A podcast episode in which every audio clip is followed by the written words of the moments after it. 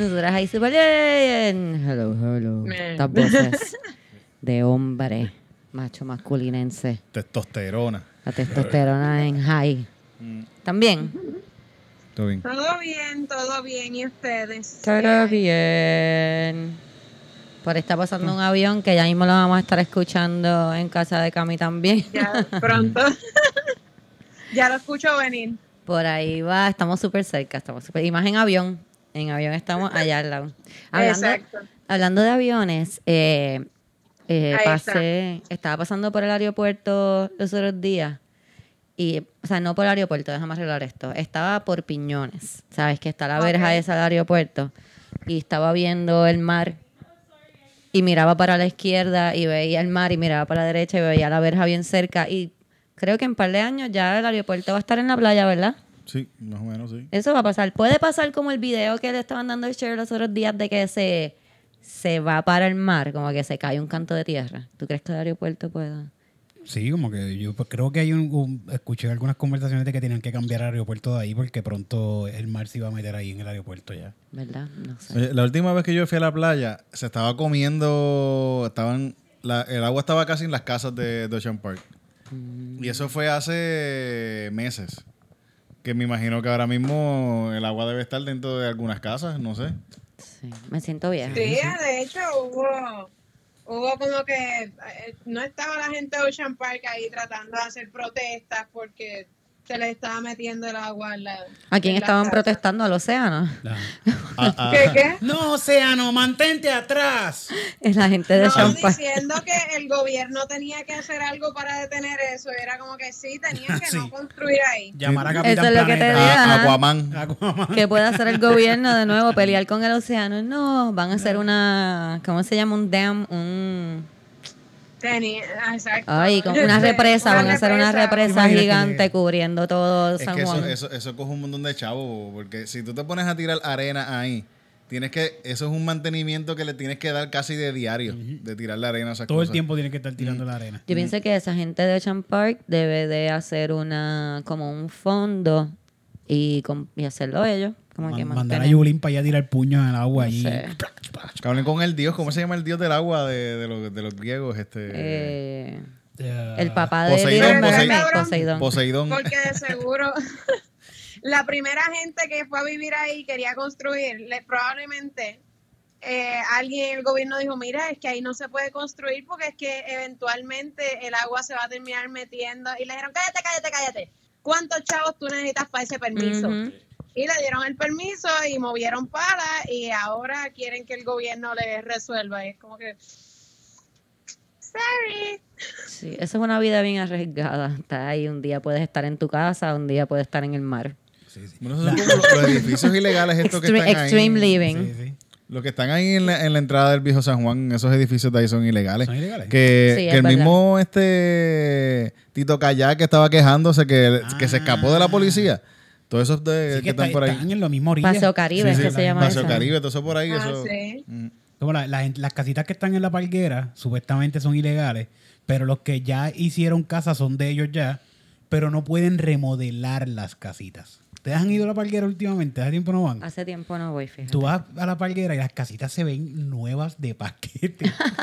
Pasa un huracán y se cae la casa y ellos al otro día ya la tienen arriba, porque si se cae la casa ya no pueden vivir más allí, o sea, no pueden remodelar eh, esta casa.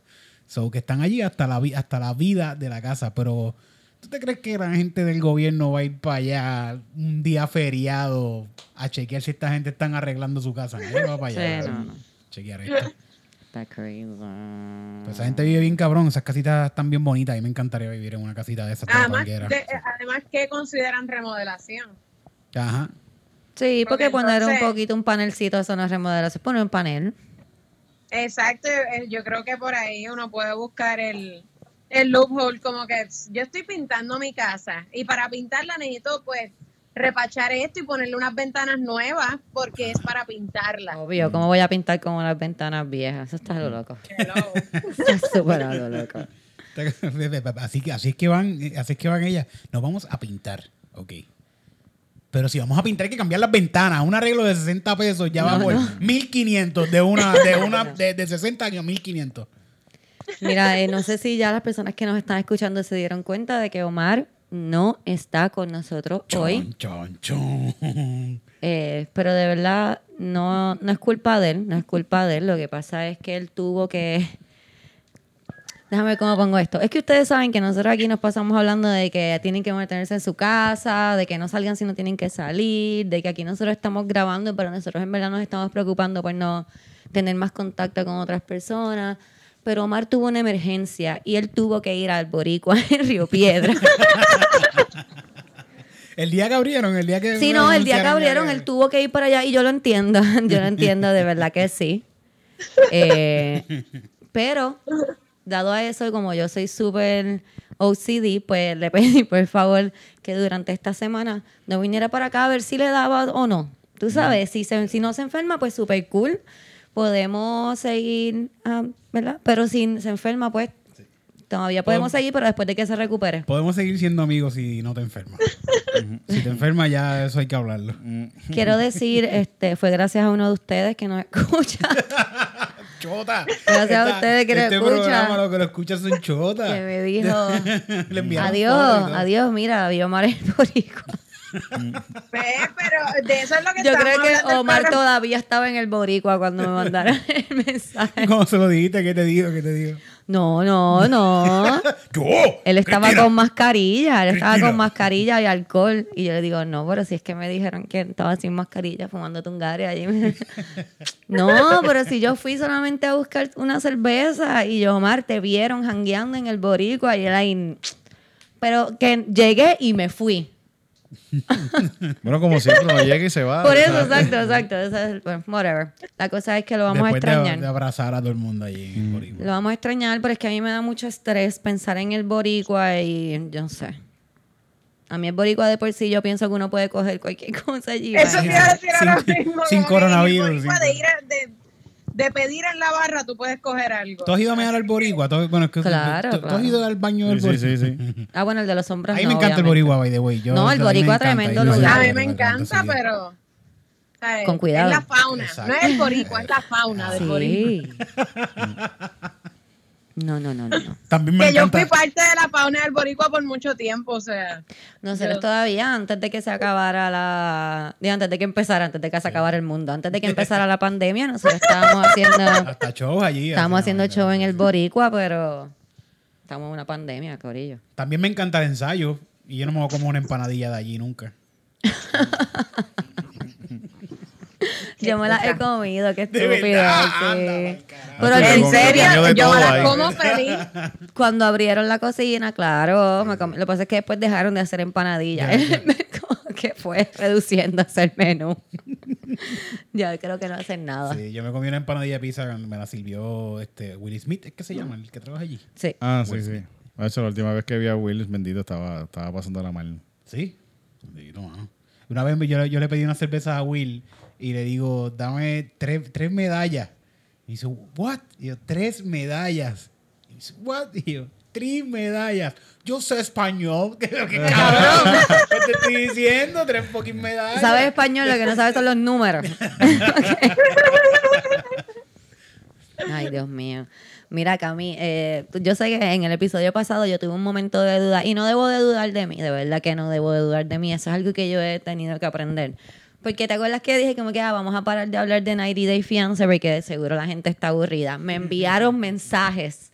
Enviaron mensajes diciéndome, Cristina, no, no pares de hablar de 90 Day- de 90 Day Fiance, por favor. Nosotros también lo vemos. Y gracias a todos los memes que me envían, me río tanto. Me han enviado memes de perritos que parecen, se parecen a No Neck. Y eso está, ese meme está brutal. Enviaron un meme de Cuando que- tu perro quiere ir a conocer una perra en Tailandia y es un perrito sin cuello. ¿Tú has visto los Impractical Jokers? Eh, sí. De- pues ahí enviaron un meme que es que el tipo del cinco ellos se parece a todos los Impractical Jokers en uno solo. Practical Jokers United. United. Pues yo no lo vi esta semana porque esta semana estuve viendo Naked and Afraid. No sé por qué nadie me había dicho que ese programa existía. Está súper cabrón. Estoy loca por es el que los tiran en un. Eh, es no, en- en un reality show que los tiran como en medio de la nada, ¿o no? Camila, Sí. naked and afraid. Los tiran en Bueno, sí, pero tú puedes estar desnudo en cualquier otra situación. No, porque esa es la parte de afraid. Esa es la parte de Naked afraid. and Afraid in Santurce. En Santurce, sí. Ahí, ahí es naked, pero ahí es bastante afraid. Pero están sí en el medio de junglas o desiertos, cosas así. Algo que me he dado cuenta viendo los dos seasons corridos en una semana es que, número uno, los tipos siempre dicen cosas como que I hope I'm not attracted to her. O cosas como que I hope she's attractive. Como que I don't want to see a, like some ugly girl. For, como que estas son cosas que los hombres dicen, igual que en 90 Days dicen devastated. Pues aquí los hombres siempre dicen cosas como que, oh, I, I hope she knows what she's doing. Otra cosa que quiero decir, la mayoría de las veces las mujeres saben más lo que están haciendo que los hombres y no lo tienen que Sí, los hombres siempre terminan jodidos. Pero está súper cool. Eh, estoy loca, de verdad, por irme a una aventura, pero quiero hacerla como que half naked and barely afraid. como que... Con, mucha, con muchas velas. Quiero mucha tener panties, no velas, pero quiero tener panties porque como que lo- una de las cosas que más me traumatiza es como que estos tipos están en la fucking jungla sentándose en el piso. Ya, sin sí. Les da mal de orín, se sientan Ay, Eso es lo ay, no primero puedo. que yo pienso. No Eso puedo. Es lo primero que yo pienso como que cuando te sientas vas a pegar el toto En todas lo partes, que te sientes. en lo que sea. Como que vas a tener el toto lleno de arena, de Ay, tierra, de lo que te sientes. Es Ah, pero usted no se lo pueden echar para el frente. Ah, no, que esas son las bolas. que se Pero igual anda con las bolas por ahí así, un- que te pica No, una no, no, no, hormiga, no. una Ok, hormiga. u- Ok, es horrible, es horrible, Mm. pero volvamos. Eso es como que ustedes tienen como que un caparazón de piel, donde nosotros como está ahí como una herida abierta, cara.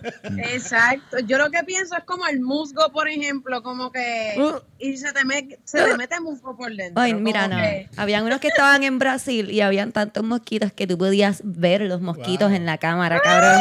Y la tipa está y está diciendo, tenemos que hacer fuego porque los mosquitos se tienen que ir. O sea, los mosquitos ahora mismo me están picando el toto. Y ahí yo por poquito me muero. Yo por poquito me muero.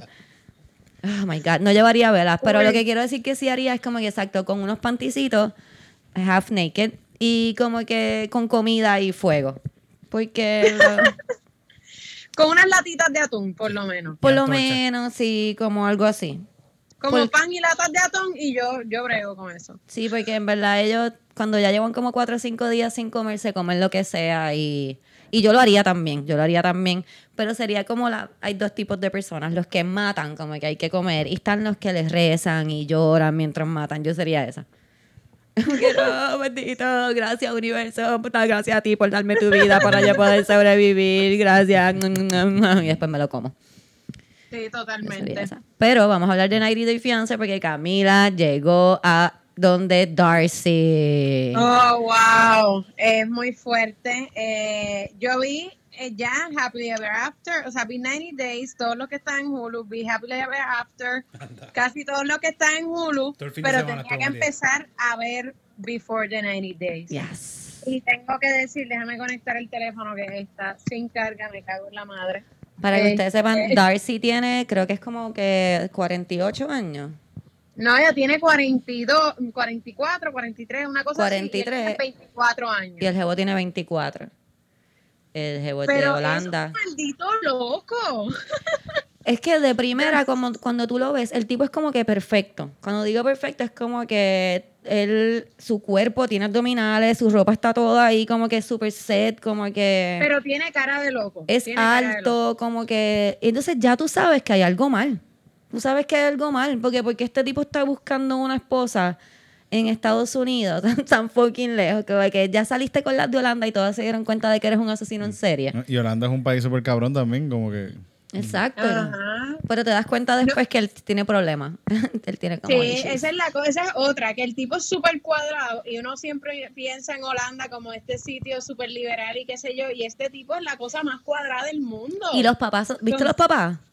Y los papás son unos super hippies. Por eso mismo es, eso, eso es. Él es súper extremadamente, extremadamente cuadrado. Como que le dice todo lo que tiene que hacer. Entonces siempre está diciendo que, que um, our energies are so different. Loca, ok, no. Cuando la recoge en el aeropuerto, cuando la recoge en el aeropuerto, él tiene un sachet. ¿Sabes lo que es un sachet? No lo, que qué se, sé. lo que se pone en las Miss Universe. Ok. Él tiene un sachet con una foto de él con las flores. So que- con las mismas flores que le está entregando. So que él, número uno, compró las flores y todo, y se puso la misma ropa que se iba a tomar, bla, bla, bla, y printió eso y se lo puso. Él hizo todo este trabajo. Y número dos, ella llega y él está así con unas flores y con un sachet y con una foto de él, igual con unas flores. Esto está un poquito crazy. Es Eh, culpa de yo ella por no irse corriendo ahí mismo. Él se tenía Yo que ir creo corriendo ajá, que desde el principio hay par de cosas. Cuando ella, ella se da unas copas de vino y él se va al garete, pero al garete, Ah, pero antes- diciéndole que es una alcohólica y no puede volver a, a beber si quieren estar juntos. Pero antes de eso, cuando ella llega, él está como que our energies are so different. We have different energies. I don't know if because we're from different countries, but our energies are so different. She's so loud. She has so much energy. Loca, pero espérate, o sea, Darcy y este pendejo, ok, pero eh, podemos hablar un momento del muchacho de Nigeria con la Trump supporter. Ah, claro, claro que podemos hablar de esta tipa que le llevó al, al tipo de Nigeria. Yo creo que yo se lo enseñé a Titito. este, Michael, Michael se llama. le- Michael le llevó una gorra de Trump, una camisa de Trump, como que un fanny pack de Trump, un bubble health de Trump, y él ahí poniéndoselo todo porque él está loco por ir a América, que se joda. Como si- I love Trump. I love Trump. Ok, estos gringos, como que viendo Before the 90 Days, porque en los otros, por lo menos, la gente ha bregado probablemente par de issues y pues al menos disimulan que están enamorados. Pero en esta veo tanta gente que es como que sí, yo quiero ir a América. Eso yo es lo que te América, decía. Lo que sea, tengo que bregar con este buen bicho. Dale, está bien, no importa. Eso es lo que decía. se comportan como que están comprando a esta gente. Sobre que- todo Michael, Michael todo es, I'm sorry, I'm sorry, yes, yes, I'm sorry, no, I'm sorry, I'm sorry, yes. En una ya le dice, la tipa que tú te tiraste, porque by the way, Michael es el que se las pega, pero él se las pega, ¡No, esto. no! Ah, él, él se las pega porque la muchacha necesitaba pon. Entonces ella no tenía cómo pagarle, no tenía para gasolina. Y pues le Ah, mamó el bicho. Ah, ok. Pues, ¿sabes? Normal, normal. Y él se lo cuenta como que esto es algo normal en Nigeria. Como que pues ella no tenía cómo pagarme que yo le di pon y necesitaba pon y pues. Ella empezó, yo no la pude parar, tú sabes. Fue como que, oh, thank you. Oh, y él no podía pararla. Eh, pues ella le empieza a decir, dime la verdad, dime la verdad. Eso fue que tú estabas buscando que te mamaran el bicho. Y él, como él, lo único que él sabe hacer es decirle, yes, I'm sorry. Como que yes a todo, yes, I'm sorry. Como que él prefiere pedir perdón, cosa de poder llegar a Estados Unidos. Pues ella le dice, dime la verdad, estabas buscando una tipa. Y él dice, yes, I'm sorry. y él hace como que, oh shit, oh shit, oh no, I'm sorry, I'm sorry, oh I'm sorry, I'm sorry. I just want to go to America, I'm sorry. I love you, digo, I'm, I love you. No, pero está demente porque además estos gringos se comportan como que están comprando gente, Sí, como sí. que ellos asumen que la persona va, va a bregar con todas sus mierdas, pero a la vez como que el tipo que fue a Brasil y que como que le hace una prueba de embarazo cada cinco segundos a la Ah, sí, sí, eso está lo loco, ¿Qué te pasa? Este tipo iba a Brasil a conocer a su jeva, pero no a Brasil como que Brasil, el que tú has visto por ahí, ¿sabes? No es ese Brasil. no. Es Brasil como que cuando llegas a Brasil, tienes que coger tres aviones más y después de eso tienes que coger un bote subiendo la Ok. Amazonas para poder llegar a casa de ella. ¿Y esta gente usan panty o no? no, Sí, claro, no, Sí, esta claro. tipa ya tiene internet y todo, ¿qué te pasa? Así lo conoció, Sí, cabrón. sí, se conocieron por internet. Sí, no, está Carini. Carini, la cabrón, Carini es la mejor. Carini, Carini está Pues- adelante, pero a la vez como, ¿what? Él no habla portugués, ella no habla inglés. Así que ellos se hablan por... Esto parece una canción de Ricardo Arjona. De Ricardo Arjona. Él no Él habla portugués. Y ella no habla inglés. Pues él, este es el tipo que yo conté la primera vez que la mamá le dio el pelo. Ah, sí. La mamá le da el pelo. como Esa un keepsake cuando él se va a ir. Como el pelo, ¿qué pelo? Pues tú pensarías que si alguien te va a dar pelo como un recuerdo, ¿verdad? Como que, porque eso se hacía hace eso- muchos años. creepy, no, no. Eso, Eso, se- hacía hace muchos, muchos años. un risito del hijo Ok.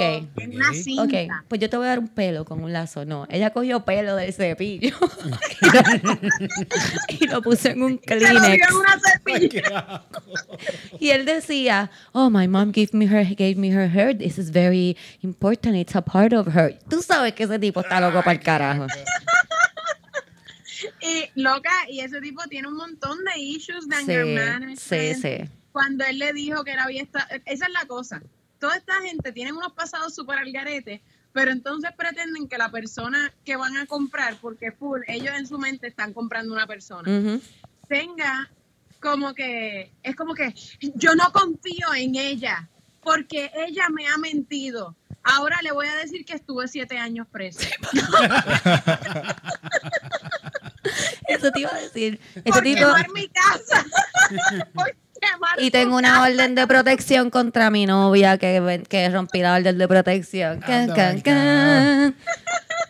Pero yo no confío en ti, tú deberías de hacerte pruebas de STDs y de embarazo. Le mandó a hacer de verdad como tres pruebas de embarazo a la Este pobre cuello. No, no, este, Sí. este es el- No, no. Este no tenemos cómo decirle. El Este- novio de Carini. Cuando él le dice que él estuvo preso, ella se queda pasmada. Uno, porque en lo que entendió lo que estaba leyendo, ella, sí, porque ella se queda pasmada y él sale corriendo. Cabrón, parecía una película de Adam Sandler, como que ese humor pendejo de gente corriendo como, ¡eh! Ay, salió corriendo bien mismo. cabrón. Y la asaltan a ella con un machete. Sí, yo estaba viendo esto y me- la persona que lo estaba viendo me decía como que no, eso fue stage. Y yo, eso no fue nada stage. Ese tipo asaltó porque en el video se ve, él asaltó como a tres personas antes de llegar a ella con el machete ahí. Ay, ella ahí. ¡ah! Eso es Brasil, en Brasil. Ajá, En Brasil. horrible. en medio de la nada, un equipo con un, mon- o sea, un montón de, una gente con un montón de equipos electrónicos, cámaras y esto, ajá, lo asaltaron. Sí, y le robaron a ella 10 pesos que tenían en el bolsillo. La cosa o sea, es que- ¿Y le robaron el cruz? ¿Robaron el cruz? No, no, le- al crew no le estaban llevándose los teléfonos de la gente, como que le decían a la gente, tira el teléfono, tira tu teléfono. La cosa es que, y quiero decir este comentario para la gente que hace esto, como que check yourselves. Él le dice a ella una cosa horrible, ¿verdad? ¿El qué? él le dice a ella la- el pasado del bien horrible, ¿verdad? Y Ajá. hace, no, perdón, es que yo no soy bueno para ti. No soy bueno para ti. Y se va. Y él está diciendo, cabrón, vente, como que estamos en Brasil, nos van a matar. Vamos a caminar y hablamos de esto en lo que caminamos. No, no, yo no soy bueno para Y ti. se, Y se tira en el agua, que él... se fue al río. Dios. Y ella ahí como, Se cabrón, te vas a morir. Y él, no, no, no, yo no sirvo. No hagan eso. Se lo hubiera hecho como una anaconda. Pero se fue a un río y empezó a, empezó a gritar que se iba a tirar en el agua sucia. Ah, porque el tipo también es un germophobe. Y él se llevó Él se una llevó ropa su... plástica para meterse en el Amazonas. Sí, porque se te pueden meter cosas por el bicho. Sí, sí, él leyó eso, pues él se compró un suit que no era un wetsuit pegado, era como una sudadera más, era una cosa horrible. Pero adentro del wetsuit a- él tenía también una mallita que era como un Ay, condón qué horrible. sí. para que no se le metiera porque en el Amazonas no es como que en todos lados, pero sí hay unos pescaditos que cuando tú orinas dentro del agua se pues buscan ese calorcito y, esta- y lo atrae la amonia del meao y se te meten por el bicho y se anidan ahí, como que Se quedan ahí a vivir en tu bicho. Después te viene y empiezan a, los espermatozoides a brincar así como que... Como que Ay, no. No, pero te lo tienen que picar porque se, o sea, se mete ahí y se estanca, como que Vive ahí en tu Uy, bicho. horrible. vive ahí en tu bicho. A mí pues que no te me lo piquen, por mí que hago una comuna ahí en mi bicho. fíjate, Ay, pobre. Y nada, eh, pero Es horrible, el tipo es horrible. Más que nada me sorprende como el obliviousness de los gringos, como que van a los sitios, el pendejo que no comió lechón en Filipinas, ¿qué te pasa? Como que porque tú Sí. no comes lechón. Sí. Este, No, y sobre todo yo pienso que es más, lo, lo, lo que yo veo mucho ahí pasar es que lo- los americanos, los gringos, tienen este disrespect por otras costumbres, como que, porque yo puedo entender que tú vayas a otro país y se te haga bien extraño ver lo que están comiendo, pero el estar haciendo muecas y como que tocar la comida con la lengua y hacer uh, uh, como que eso es súper irrespetuoso y lo hace él, lo hace una muchacha que también va ¿a dónde es que ella va? No me acuerdo ahora dónde ella va. La que tiene la nena chiquita que va a ver a su novio en Tulsa, algo así, Tulsa, tu- qué sé yo. Pues ah, eh, ah, eso, Tucinia. Tucinia. Sí, No, no, no, el, el de Tucinia es el eh, Mohamed. No, no. eh, Pero es, es así. Es que creo que Eh, sí, eh, ¿cómo se llama? Dios mío.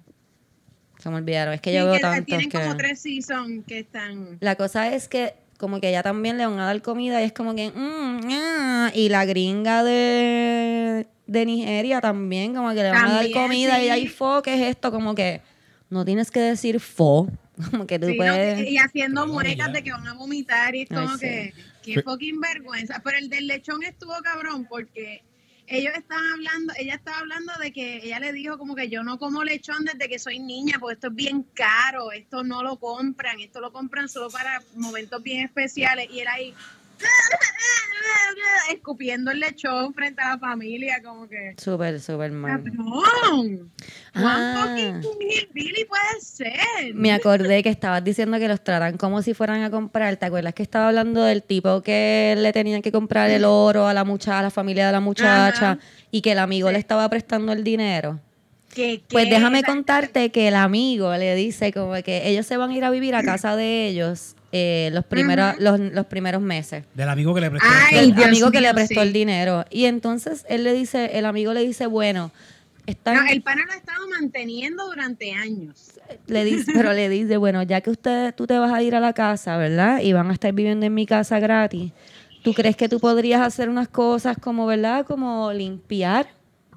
No, como cocinar. Le dijo, a mí me gusta la comida tailandesa, si tú me puedes cocinar. Y ella lo miró así como media pasma y le dijo, pues sí, claro, yo puedo cocinar, ¿por qué no? Y dice, y a mí también me gustan mucho los masajes, como que tú estarías dispuesta a darme un masaje, como que así, by the. Tailandés. De esos asiáticos. esos Y el esposo lo está mirando como que di que sí, di que sí. Y ella ahí, "Mm, no, no. Estos dos son pareja. y se buscaron esta, esta muchacha Para que, para que limpie la casa. y que le diera Sí, masaje. que limpie la casa y que se buscaron una sirvienta. Le buscaron una sirvienta tailandesa. Está crazy. pero bien horrible, como que eso es lo más que a mí me va a tripear. Pero cuando son gringos buscando, o sea, que se van a ver europeos, son al revés, le permiten todo. Por lo general es como que está bien, quiéreme. Tú eres europeo, tú eres de la madre tierra. No importa, puedes hacer lo que te dé la gana.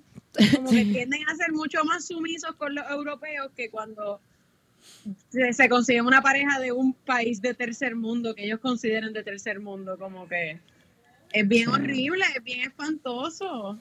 Para los que no saben de lo que estamos hablando y están queriendo que- matarme, tienen que ver 90 Day Fiance. No sé por qué no lo han visto todavía. Está en Hulu. Si no hay una amiguita que escucha el podcast que nos ha enviado una página de TLC que tiene todos los programas de TLC. Gracias a mí. Gracias. Eh, así que la pueden buscar ahí también.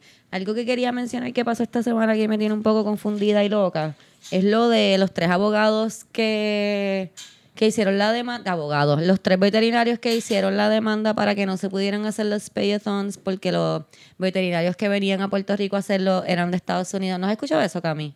No. Que te veo con cara. Pues tú sabes que desde después de María han habido unos payathons, que es donde operan a los animales de, de forma gratuita y sí. les ponen vacunas y qué sé yo.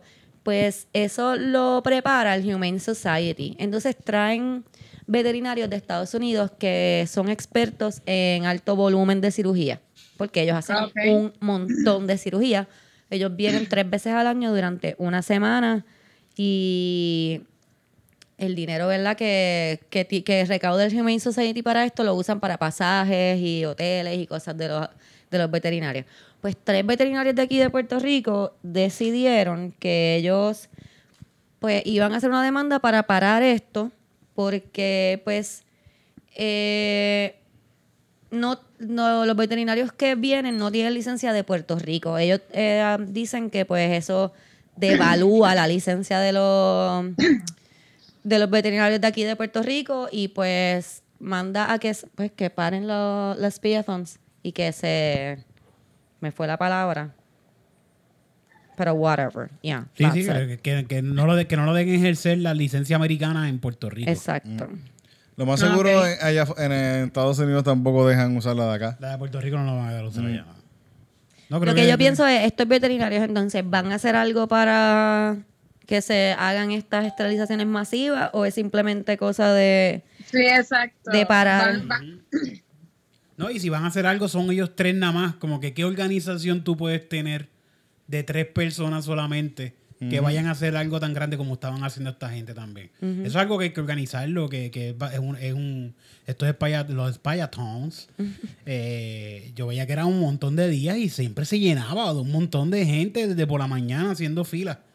Yo iba a ir a uno y de hecho lo vi tan lleno que yo dije, no, pues voy a, voy a tener que pagar porque no quería pues, esperar ahí. Esa es la cosa también, que estas estos, eh, esterilizaciones masivas se hacen para, o número uno, las personas que practican el TNR, que son los que pues rescatan animales de la calle, los operan y los vuelven a soltar, y para personas que no tienen dinero para, para operar a sus animales.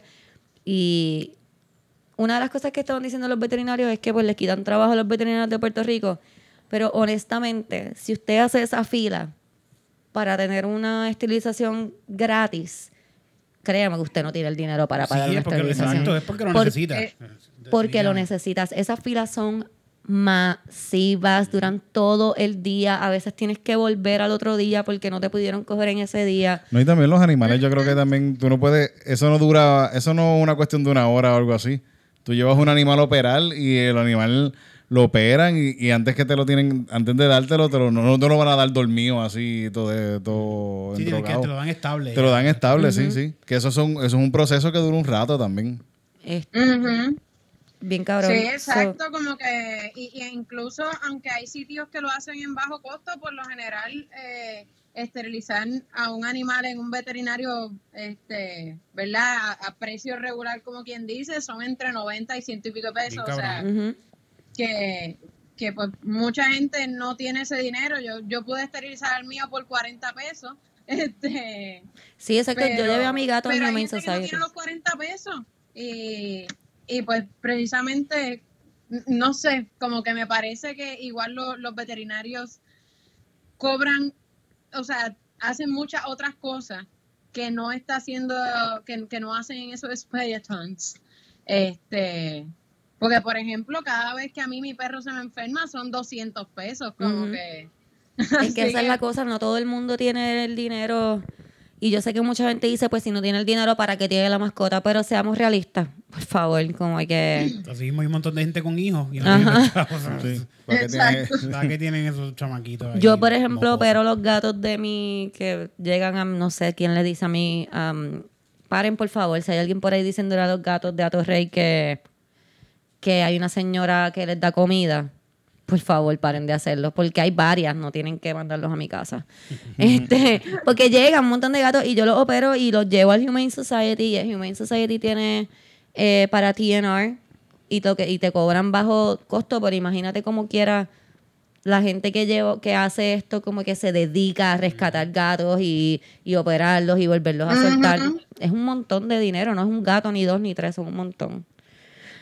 By the way, Sí, yo tengo sí. una propuesta, no sé si se la he dicho, es como que todas las personas de, de Puerto Rico y del mundo entero, los gatos que estén en tu calle, de seguro son como dos o tres, llévalos a operar eh, con la gente de tu calle, son como dos o tres de seguro y no, así no se siguen.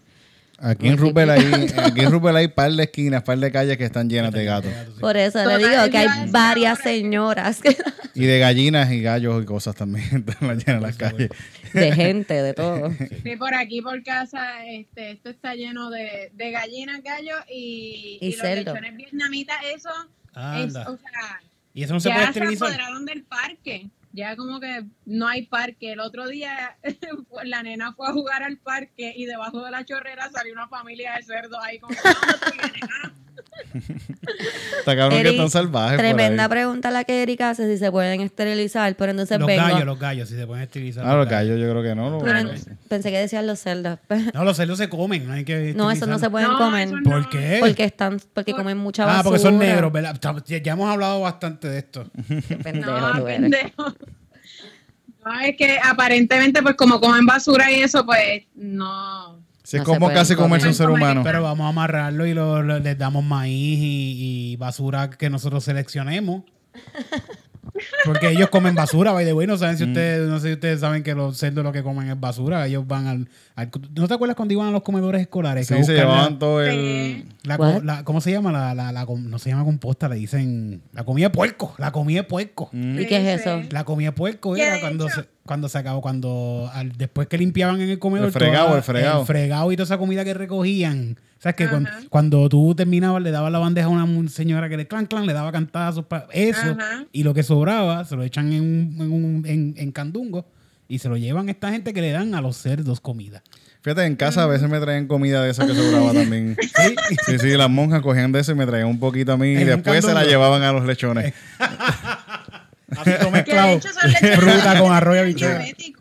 Porque por lo menos en las escuelas que yo estuve siempre daban leche con quick y eso se mezclaba todo, como que la leche, lo- Sí, sí. el arroz, toda esa Chacho, mierda eso- lo mezclaban ese junto, cuerito sale que- crispy, bien Esos rico. lechones así. tienen que comer tan rico, ellos tienen que decir qué rico está esto. Ave María. Ay, mío. Se habían caramelizado esos lechones. Comiendo ravioli esos de, de escuela que te, te- te pintan los riñones, el ravioli. María. Yo no sé de qué ustedes hablan porque en las escuelas que yo estuve, en los colegios que yo estuve, nunca hubo comedor escolar. No. Eran cafeterías que tú comprabas Ah. como que empanadillas. Ay, cuéntame qué sándwich de caviar tú comías en la escuela donde tú estabas. Qué mamabicho eres. Yo, yo estudiaba en un colegio bien mierda. O sea, cuando a mí me votaron de ese colegio, no sabían en qué escuela, en qué co- otro colegio ponerme. Porque no me quería ninguno, porque ahí es donde mandaban a toda la gente que votaban de los otros colegios. Ah, por eso era que no había comedor. Sí, ajá, exacto. Era una cafetería, tú comprabas empanadillas y whatever. Entonces, me- después me mandaron a una escuela en Carolina que ahí sí había comida, pero no era un comedor tampoco. Era como que las señoras de la cafetería hacían arroz con salchicha y te daban en un foam si querías comprar esa comida.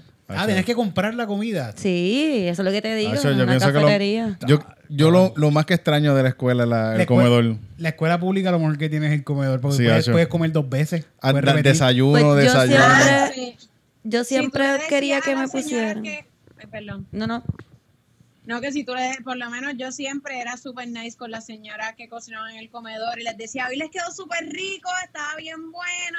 Y les hablaba cosas buenas de su comida porque así me dejaban repetir siempre. Ajá, sí, ese es el truco, ese es el truco. Mm, Pues yo siempre quería estar en una escuela pública por los comedores. eh, y mi mamá siempre me decía como que no, no te puedo poner en una escuela pública porque te van a dar.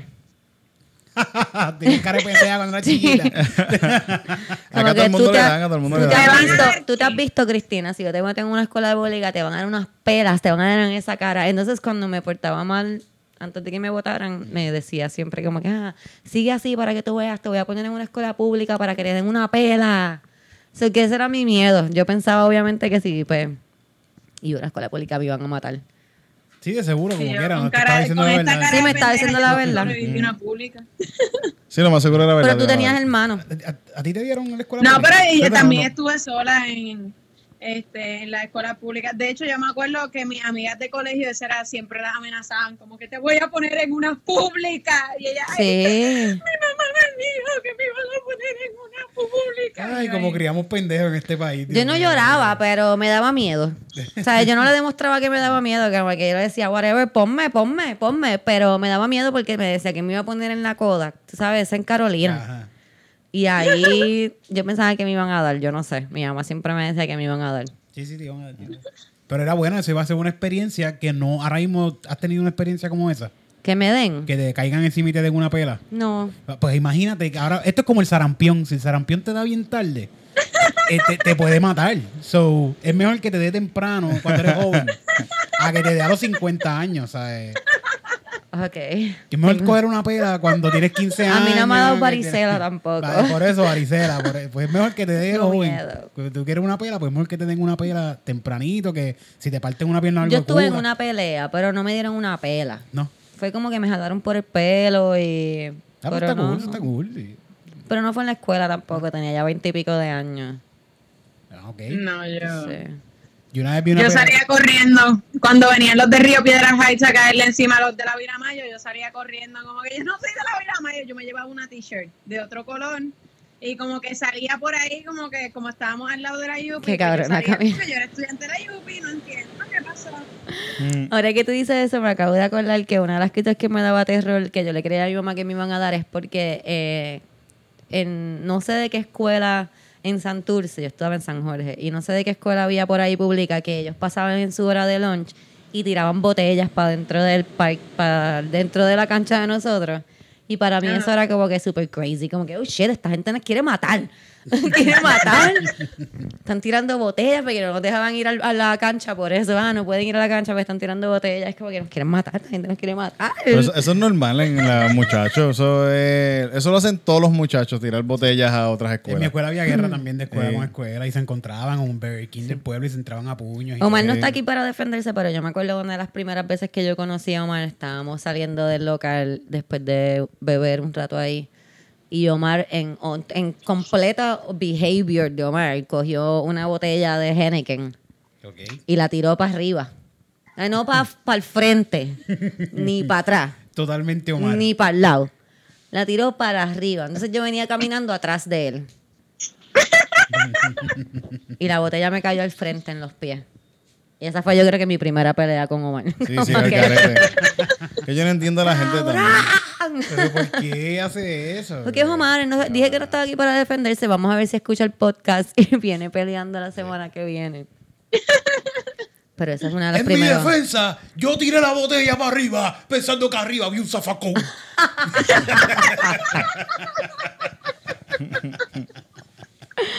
Ay, Dios. No voy ni.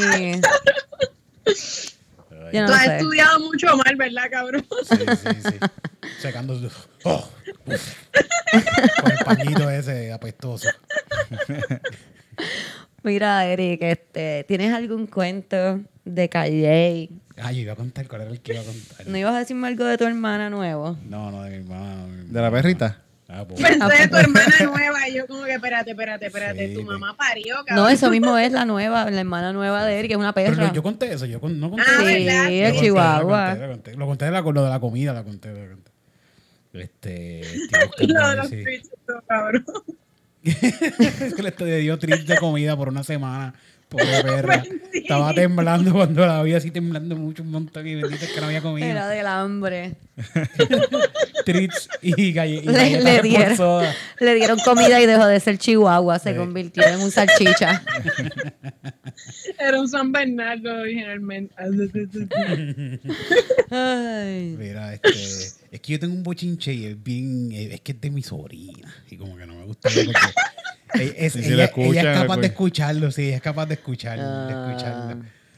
Pero ella está preñada. Ah, guau. Ay, cabrón. Qué mamabicho. Pero porque eso es un bochinche, Eric. Porque, porque ella es lesbiana. Ah, pero, pero gay, porque es un bochinche. Porque, Porque tu familia no entiende. No, no, chupatondito, eso no fue un bochinche, eso fue un uff cuando pasó. Pero que aparentemente yo no debería contar esta. Yo no, lo cuentes, no lo cuentes. No lo cuentes, Ya no yo sé lo que tú cuentes. vas a contar y no lo cuentes. Sí, sí, No lo Y tu cuentes. conciencia. Bueno, mejor que- habla de tu May. sí. Pues Que ma- tu May no va a escuchar esto. Pues mami me dijo que ella. Pero todo esto, esto- todo esto es que mami me llama para contarme. Sí, porque tu sobrino no Yo- te llama ella a no me- Por favor, mi sobrina sabe que yo soy totalmente distanciado de toda mi familia, más que de mami, que es la única que me llama.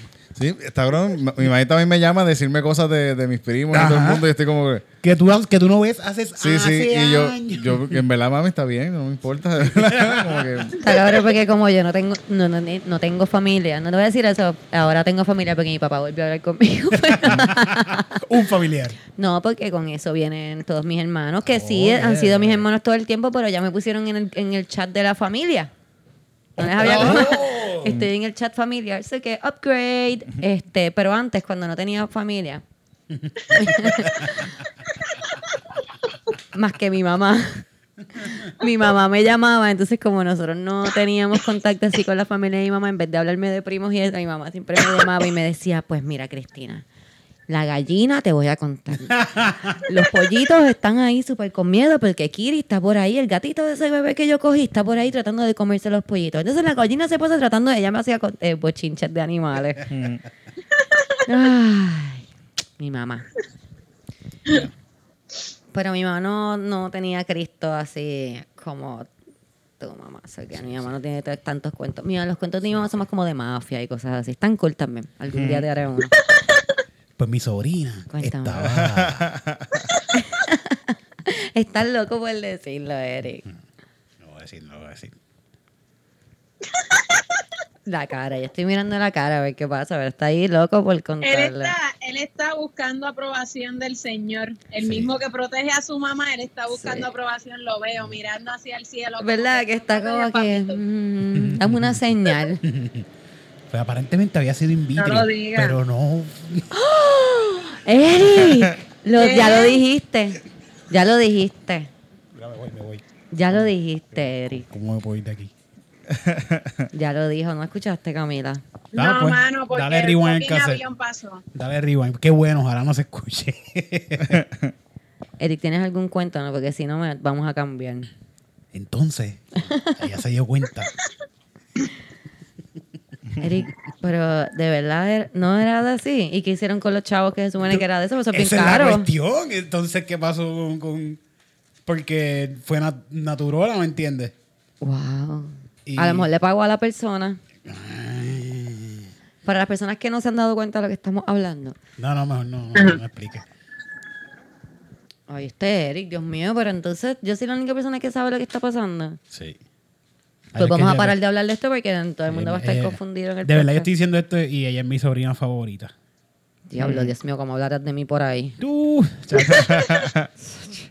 Tú no estás escuchando mi podcast. Yo hablo de peste de ti a cada rato en el podcast. Yo estoy en... Yo estoy En Comedy. Pips. Ah, ¿verdad? Cada vez que yo voy al baño, Eric habla mierda de mí en Comedy Pips.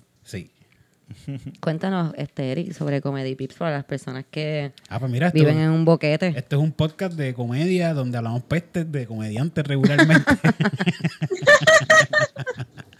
hablamos pestes de todo el mundo. Y especialmente de comediantes, hablamos de comedia. Y, y- y esto es un podcast que se graba regularmente mientras está ocurriendo un show de stand-up o algún show de comedia backstage. Pero como eso no va a pasar hasta el 2024, pues ahora lo estoy haciendo eh, con Tititi y Cristina cuando, cuando vengo para acá. Eh, y llamamos entonces comediantes por teléfono y, y hay stand-up, hablamos de comedia. Y está bien chévere, la hemos pasado bien en estos últimos capítulos que, que hemos grabado. Y se los recomiendo. Yo, por lo menos, mi podcast favorito. se los recomiendo que lo escuchen. ¿Y tienes invitados internacionales? Tengo invitados internacionales como Rojo Pérez. Sí, y par, y par de dominicanos. sí, par de- también. Un par de, par de comediantes dominicanos que hemos tenido. en- Oye, de España, ¿no conociste a alguien que pueda...? Sí, pero como, como la diferencia de hora, Ajá. a veces los otros días le estaba escribiendo a uno que se llama Tolo y, le- y cuando lo voy a dar send pienso, ¿qué hora es en España? Eran como las 3 de la mañana, cabrón, ya no voy a escribirle esto ahora porque imagínate. Erika, y hola. Sí, son las 3 de la tarde acá ya son las 3 de la mañana. No, no, no es tanto la diferencia. no es tanto. Oye, yo sé que hay muchas personas en este podcast que le gusta la astrología porque, pues a mí me gusta la astrología y yo presumo que la gente que escucha el podcast le gusta lo mismo que a mí. So que quiero recomendarles, no sé, quiero recomendarles a el horóscopo Gómez. Esto es un, ¿dónde se puede encontrar el horóscopo con Gómez? Bueno, en Instagram y en YouTube están los... Están... Mañana se supone que debo grabar otro. De verdad que yo, a mí me gusta mucho la astrología y yo no he encontrado nada tan acertado Y como tan- el y horóscopo tan con certero. Gómez. Ajá. Sí, no, Tan es que certero, tan- yo sé que la astrología no se supone que se use para como que las premoniciones ni nada de eso, pero el está horóscopo muy con fuerte, Gómez, sí, está, está muy, está muy certero, está muy de verdad que él, él da ahí ting en el clavo. Ya si no son los clavos, pero Yo, lo, ya- yo lo llamé los otros días por una consulta privada para los números de, de la loto. ¿Y te pegaste? No, porque todavía no han arrancado la loto. Ah, O sea, me los di adelantado ya, los tengo adelantado. Están ahí, están ready. Para las personas que... By the way, tuve un psycho que me escribió como que durante toda una noche ahí sin parar y yo nunca le contesté y estaba un poco inconexo. ¿Y lo, te- y lo tienes, Cami? Sí, lo que pasa es que, bueno, no, me van a dejar de ver. Ok, dale. Ah, Ok. Puedo vivir con Yo eso. pensé que estaban locos con verme la cara. No, sí, yo ahora mismo estoy a punto de llorar, pero está cool. Hombre. Ok. Su nombre, obviamente, es 79C, signo de interrogación HSVXR4DR. Oh, shit. Ok. Diablo. lo cual fue el primer red flag. Pero, como hay mucha gente que es así que no pone su nombre y qué sé yo, me escribe, hey, y yo que le contesto a todo el mundo y siempre doy una primera oportunidad, le escribo, hey, Camila, tú siempre. y ahí se fue para el carajo todo. Hacho, esta cuarentena está brutal, que no, viste mi profile, tú hablas por aquí, lol, que si no te molesta hablar por aquí. Y yo le escribo, lo único que le volví a escribir fue, le contesto a todo el mundo, ajá. Y me escribió, ok, yo soy de Loíza, no me digas como que no hayas escuchado hablar o algo de mí. Ah, ah, ah, es tripeando, Yeah, en serio, ¿me entiendes? Ustedes tienen Twitch, es un app de Play Store y tú ves la persona y juega el juego a la vez, cualquier juego, PS4, PC, eh, PC Xbox. Ah. Ah, y aparte, no soy un nerd. Ah. Si, si tiene Twitch, es un nerd. Está súper Es, es un nerd. Pregúntale a un caco si sabe que es Twitch. Este, este- Va a pensar que es un sitio de porno. sí. Yo pensé de repente, después de acordé, ah, Ángel González. Sí, Sí, pues. yo pensé que era como que de esas cosas de tipo OnlyFans, así, qué sé yo, no sé. Sí, Pero es, nada, un, es un OnlyFans sí. de Es un nerd, OnlyFans de gente que juega videojuegos. Qué Ah, vieja me escucha diciendo Pero fíjate, videojuegos. hacen, hacen chavo los, Sí, bien, que... Como las muchachas en OnlyFans. O y los muchachos. Sigue, Cami, Pues, perdón. Sí, sí. ¿dónde está el OnlyFans para la gente regular de- como nosotros? Twitch es Twitch. Twitch. Patreon. Patreon, ¿verdad? Patreon. Perdón, Dale, Camila, Cami. Dice, ah, disculpa, disculpa que te tire back to back, así lo veo bien, tú no picheas, tengo pana, que le estoy tirando ahora mismo por aquí mismo. ¿Viste el video ABC ese de Tempo? LOL, about time, LOL. ¿Te gusta mi nick? That- ¿Te gusta mi nick? That's officially mine, I guess. Jeje, I'm afraid of life. What? But I'll be fine tonight. Help yourself. No hard feelings. And I want to talk. I got the Noticentro app Ok. with Monica and Helpi. You know, too. Monica Moon. Lol, you can block me. Please don't. I could swear you know me. Don't report me, all right? Lol. No, it's fine if that's a no no. You've been on the sunset long time. Help myself. LMFAO. Mi número es, y dice su número. Si tú oh, no puedes, pues supongo que tú sabes, tú, XLMDO, que no sé lo que significa eso. Como quiera, mucho gusto. Bye, I do guess. Hola, ¿cómo estás? Ay, no, no, no, no, no, no, no. Camila, pero esto es un todo adulto. O sea, yo lo hice de corrido, pero era todo como que mensajes de una o dos palabras, como que uno detrás de otro, uno detrás de otro. Pero esto es un adulto. No sé, no sé, pero estuvo súper creepy. Como Qué que, raro. Porque como que nada era conexo, nada tenía que ver con nada. Eran como que mensajes ahí como que taca, taca, taca, taca, A lo mejor Es le que estaba mira- escribiendo muchas personas a la vez y se confunden. Huele el, Ah. huele el perico en esta cuarentena solo en tu casa está... No te vuelve límite, loco. no Sí, sí, sí. Está, está al garete. Si necesitas tener una persona al lado que te diga el límite donde debes llegar. o, que, o que esté igual de loca que tú. No, pues también. Decirlo, o sea, que estén los dos también en Es perica. que meterse perico solo es difícil porque necesitas hablar, necesitas expresarte, necesitas... Entonces, pues, habla. Habla. ¿Quién, sabe, eh, eh, ¿Quién sabe si él tenía como 10 chats distintos? Eso es lo que le digo a Ahí. Cami. Pa, pa, pa, pa, pa, pa, pa. Por eso es que se le ve tan raro porque él está escribiendo en 10 chats a la vez y va poniendo cosas diferentes en los diferentes chats y está crazy. Eh, Lo más seguro está como que ¿le escribías esta misma o estás escribiendo la misma? Ya está me. Mira, esta semana tenemos un... ¿Por qué las mujeres se quedan tanto? Y fue algo que leí en mi super noticia Facebook, eh, que en Kansas tuvieron que hacer una ley para que los policías no puedan tener sexo con las personas que están en su custodia. Tuvieron que hacer una ley. Eso me suena a películas Gracias, porno que yo veía cuando era gracias. niño. de cárceles así. de- Gracias, parece que los policías estaban viendo las mismas películas que tú. Entonces, este loophole se da, se da a conocer por el caso que hubo hace unos meses de una mujer que unos policías de Nueva York tuvieron sexo con ella bajo custodia. Entonces los abogados se dieron cuenta de que había como que este loophole, como que dice que tú no puedes tener sexo con una persona que está presa o con una persona que está, o sea, tiene unas especificaciones, pero en el lenguaje judicial, que es lo que se estaba peleando del Código Civil, en el lenguaje judicial no, no se especificaba la persona que estuviera bajo tu custodia, que todavía no se le ha puesto ningún cargo. Eh, entonces eso se lo podías tirar. Entonces si tú, si tú estabas en un traffic stop, le decía al policía como que "Mm, vamos a chichar mejor en vez del ticket, pues él podía chichar contigo. Wow. Pues tuvieron que hacer una ley para prohibir esto. Y No, eso yo no, fue lo que yo me no sabía estuvo- esto y me dieron un ticket hace poco bien Sí, te tuviste a haber zafado súper fácil. Este, obviamente también sucedía lo, eh, lo que dije fue un chiste, no sé si tengo que aclarar eso, pero también sucedía porque todavía los, te arrestaban y te cogían ahí en la celdita esa y te lo metían y pues eso no era ilegal, eso no... Oh, wow. Lo menciono en porque las mujeres se quejan tanto, porque pues porque hay que hacer una ley para que los policías sepan que no te lo pueden meter cuando estás bajo su custodia. Eso era lo que iba a decir. No, no basta con una regla. O sea, no, no basta con sentido, Sentido, común, común. claro. No basta con sentido común, sino que tampoco basta como regla, porque yo dudo De que ética, como no que ética. sea parte de unas reglas, de como que como policía, unas reglas éticas que tú debes tener son estas, sino que hay que hacer una ley. O sea, tiene que haber una estructura legal que te detenga de hacer eso. Claro. Y que si no me equivoco, la ley es que no pueden tener sexo durante horas de trabajo.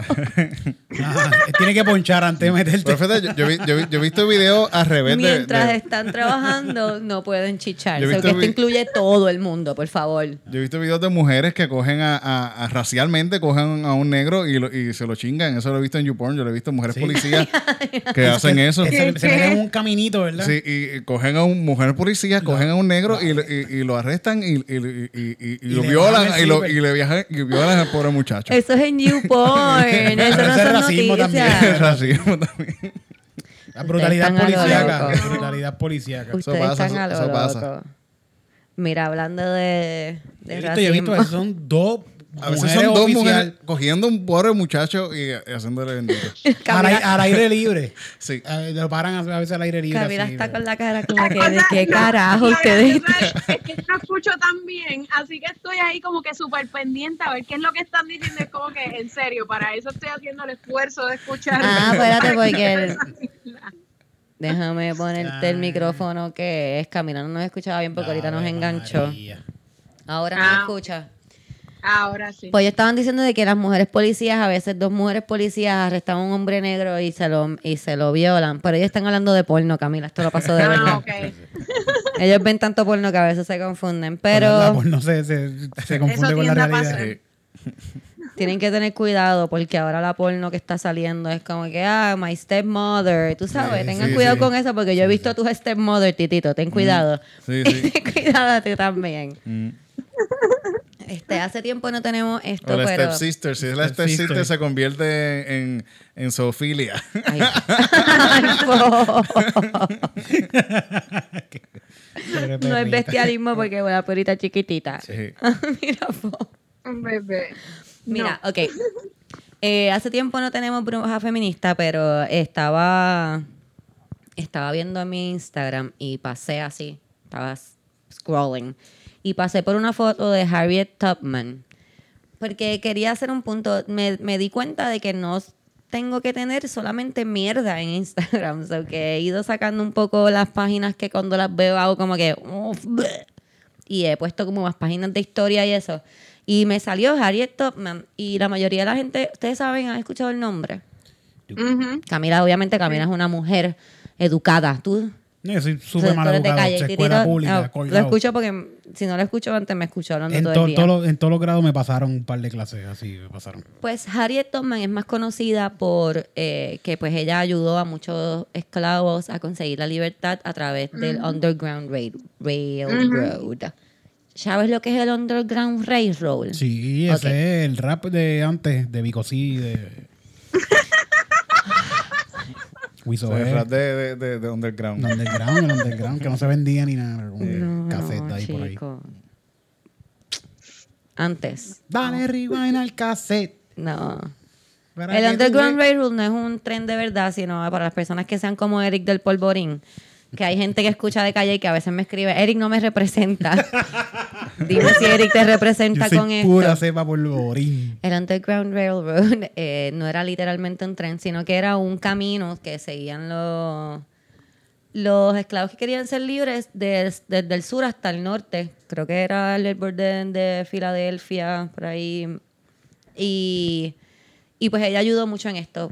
Vi una foto de ella y me estuvo bien curiosa. Es una foto bien famosa de ella que tiene como un sash blanco. Creo que fue dos años antes de ella morir y se- su mirada era bien fuerte. Así que seguí leyendo y me puse a buscar más información de ella. Así que vamos a traer a Harriet Tubman como nuestra bruja feminista de la semana. Eh, eh, su nombre, ¿verdad? De nacimiento, nacida. Mi papá, mi papá me va a escribir, Cristina, espero que eso haya sido a propósito. Fue a propósito, padre. Eh, es Aramita Ross. Mucha gente le decía Minty. Ella nació en el 1820 y el día no se sabe porque ella nació esclava. Entonces, pues los esclavos no era importante su día de nacimiento, así que ellos no sabían cuándo nacieron. Eh, algo que nosotros damos a veces, ¿verdad? Tu cumpleaños tan importante y tan especial, pues ellos no tenían ni la oportunidad de saber cuándo era su cumpleaños. Eh, ella desde los seis años la estaban rentando para que hiciera trabajos del hogar y eh, a los 12, 13 años ella estaba en una, una tienda que, que, by the way, viendo los documentales de ella ahora, eh, uno puede ir a Maryland y están todas estas cosas todavía, la tienda donde esto sucedió está todavía eh, parada y es un museo. Pero ella estaba en esta tienda, entonces un esclavo estaba tratando de escapar y le dijeron a ella como que, mira, ayúdanos a cogerlo. Y ella con 12, 13 años, siendo esclava eh, negra, eh, empezó a discutir con la- el, el hombre que le dijo que lo ayudara, como que, como tú me vas a poner a mí a atrapar a otro esclavo, la, la, la, la, la, la, la. Y pues dicen que esa fue la primera vez que se notó quién iba a ser ella en el futuro. Mientras este, ella estaba discutiendo, el esclavo trató de escapar nuevamente por la el revolú que ella estaba haciendo, pero uno de los que lo estaba vigilando cogió una pesa de dos libras y se la tiró al esclavo, pero no le dio al esclavo, le dio a Harriet en la cabeza, este, ocasionándole por siempre eh, convulsiones, se quedaba dormida, hiper, hipersomnia, este, tenía visiones que ella, pues como era bien cristiana, decía que era de Cristo, obviamente de Dios. Y, y sufrió de esto pues, toda su vida. Creo que después, cuando ella era adulta, le sacaron un pedazo de metal que tenía en el, o le arreglaron la presión que tenía, pero la mayor parte de su vida vivió con ese, con ese golpe. Ella dice que ella recuerda que tan pronto eso pasó, ella la pusieron a trabajar de nuevo, ella siguió trabajando con sangre y sudor cayéndole hasta que se desmayó. Super nice esa gente que tenía esclavos antes, eran super nice. Este, tengo aquí que es lo que le dije a los 13 años, ya lo dije. En, 1904 en 1849, perdón, escapó a Filadelfia y después de que escapó, eh, ella estuvo durante 11 años regresando a buscar a toda su familia y a buscar otros esclavos y liberó como en 13 años, creo que fue 19 veces y liberó alrededor de 300 esclavos, una cosa así. Eso está bien cabrón. O sea, ella se pudo haber quedado tranquila donde ella estaba, porque después de que fue a Filadelfia llegó a Canadá y en Canadá ella podía ser libre, tenía un trabajo, estaba guardando dinero y todo esto. Pero pues no, ella fue y siguió arriesgando su vida para buscar a su familia y a quien quisiera irse con ella. Este, cuando ella se escapa, ella va a casa de esta mujer que cuando antes de ella escaparse la había visitado una vez y ella le dijo como que cualquier cosa que tú necesites tú me avisas. Y con eso nada más ella entendió que ella quería decir como que si tú quieres ser libre, me dejas saber. La cosa es que ella llegó a casa de ella y pues ella la... Ella era una de, los de las personas más importantes en el Underground Rail- Railroad y ella fue la que la ayudó, ¿verdad?, a ir a la próxima casa. Y imagínate en un, donde, un lugar, un tiempo donde no hay tanta comunicación que te digan, mira, tienes que viajar hasta la Casa Blanca con las tormenteras verdes y tocar la puerta. Entonces tú llegar allí y no saber si quién te va a recibir, si es la misma gente, si era de embuste, si... Pero ella lo hizo, lo hizo y como les dije, regresó durante este 10 años varias veces. Eh, luego de esto, en el 1861, que es la guerra civil, ella está involucrada en la guerra civil. Ella fue la primera mujer americana en, en- en liderar una tropa, en planificar una excursión y durante esa excursión pudieron, esta expe- expedición, perdón, pudieron liberar más de 700 esclavos. So, whoop whoop for her. Este, déjame ver qué más tengo aquí de ella. Luego también estuvo involucrada con la sufragista. So que también ayudó. Ella es como, yo vi en un documental que ella es como la Forrest Gump, porque ella estaba en todos estos momentos de la historia bien importantes y estuvo involucrada en ellos. Era amiga de Frederick Douglass, que yo siempre lo recuerdo porque cuando leí sobre, o sea, no sé mucho de la historia de él, pero leí que él nunca sonreía en sus fotos. Como que a él lo liberaron de esclavo y después de eso nunca sonrió en una foto porque él no quería dar eh, la imagen de un esclavo feliz o de una persona que había sido esclavo y que podía ser feliz. O que él siempre sale súper serio. En la foto, él le hace una carta a ella bien bonita escribiendo de cómo ellos están viviendo paralelamente en este movimiento y él recibe toda esta gloria y casi nadie sabe quién es ella. Eh, a ella básicamente la conocían como la Moisés negra, eh, mujer, como que the black she Moses o black her Moses, como cosas así, porque literalmente ella se llevaba, se llevó un grupo de esclavos y ellos no se atrevían a cruzar un río y ella simplemente se tiró a caminar por el río. Ella medía cinco pies, que para ella estaba mucho más caro que para las otras personas. Y ella se tiró a caminar y el agua le llegó casi así hasta la cabeza y como que ella miró para atrás y ahí les hizo como que vengan y ahí todo el mundo se atrevió a caminar. Que por eso le decían Moses, además de que nunca perdió una vida de todas las personas que ayudó a liberar. Eh, hay una historia de que ella era tan conocida que la gente sabía que si ella se desmayaba, los que tenían que quedar era como que esperándose a que ella se levantara y ella se iba a volver a levantar porque todo el mundo sabía el cuento de, del golpe de ella. ¿Qué más dice aquí? Ah, dicen que andaba siempre con una escopeta porque si ella te llevaba como que te iba a liberar y tú te cagabas que le pasaba un montón de esclavos que le daba miedo lo que iba a pasar si se liberaban o si los cogían y te quería echar para atrás, ella te cogía la escopeta y te decía, tienes dos opciones, o vienes conmigo o te mato. Nunca mató a nadie, todas las personas simplemente se fueron con ella. Y ya, ¿verdad? Cuando ya pasó la guerra civil y los sufragistas y todo esto, eh, William eh, terminó en Auburn, New York, que con William Henry, Henry Seward, él era el secretario de Estado de Lincoln y él le vendió siete acres para que ella pudiera ¿verdad? Este, vivir el resto de su vida ahí. Eh, en, se me fal- en 1869 se casó por segunda vez con un hombre 20 años más joven que ella. Mm, mm, mm. Eh, ah, algo que no dije, su nombre que, ¿verdad? Que dije que su nombre de nacimiento era Ramita Ross. Ella cambió su nombre cuando se casó por primera vez con John Topman y cambió su nombre a Harriet porque ese era el nombre de su mamá. Ella se deja de Topman porque cuando ella escapa la primera vez, ella le dice, ¿quieres irte conmigo? Y él le dijo, no, no, no, yo no me voy a ir contigo, yo estoy bien donde estoy. Y pues ella se fue sin él. Se volvió a casar, como les dije, con un hombre más joven que ella. Eh, ya cuando tenía como 70 años, abrió un asilo para personas que habían sido esclavos. Eh, tenía una enfermería donde daba servicios de medicina gratis para personas negras, blancas, cualquier raza. Y ah, hay otra historia que está bien cool de ella, que es que cuando iban a subastar a una de sus primas con toda su familia, hay dos formas de la historia. Una de las, de las historias dice que entregaron una carta, el esposo de la, de la prima fue con una carta fake a donde, donde la estaban subastando. Y los subastadores se creyeron la carta y simplemente ellos se fueron corriendo y se, se escaparon a una casa que ella le había dicho. Y otra de las historias es que simplemente el esposo siguió a su, este, apostando, apostando, apostando, apostando. Y cuando se la dieron, o sea, no le pusieron a ella los shackles porque supuestamente la habían comprado, pues se la llevó también corriendo. Eh, Harriet se enteró de esto y pues fue, los fue a buscar a, nuevamente arriesgando su vida, los fue a buscar a Baltimore, que era donde ellos habían llegado. Y creo que tengo hasta ahí. Ella muere a los 91 años en, en 1913 y pues tiene ahora varios museos y, y me encantaría poder ir a uno de ellos.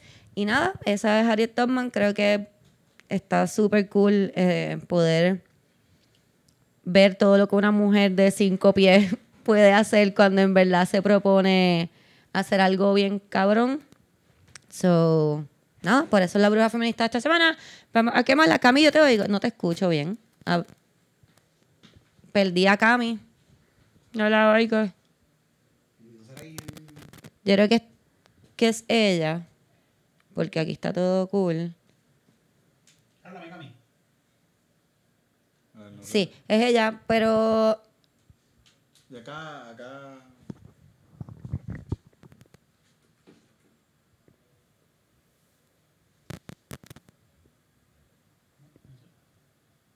No sé qué puede ser. Bueno.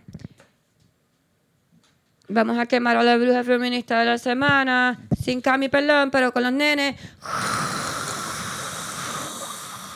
Cami no está haciendo signito de mano porque se quedó sin audio. Está haciendo fueguito con la mano para que todos sepan.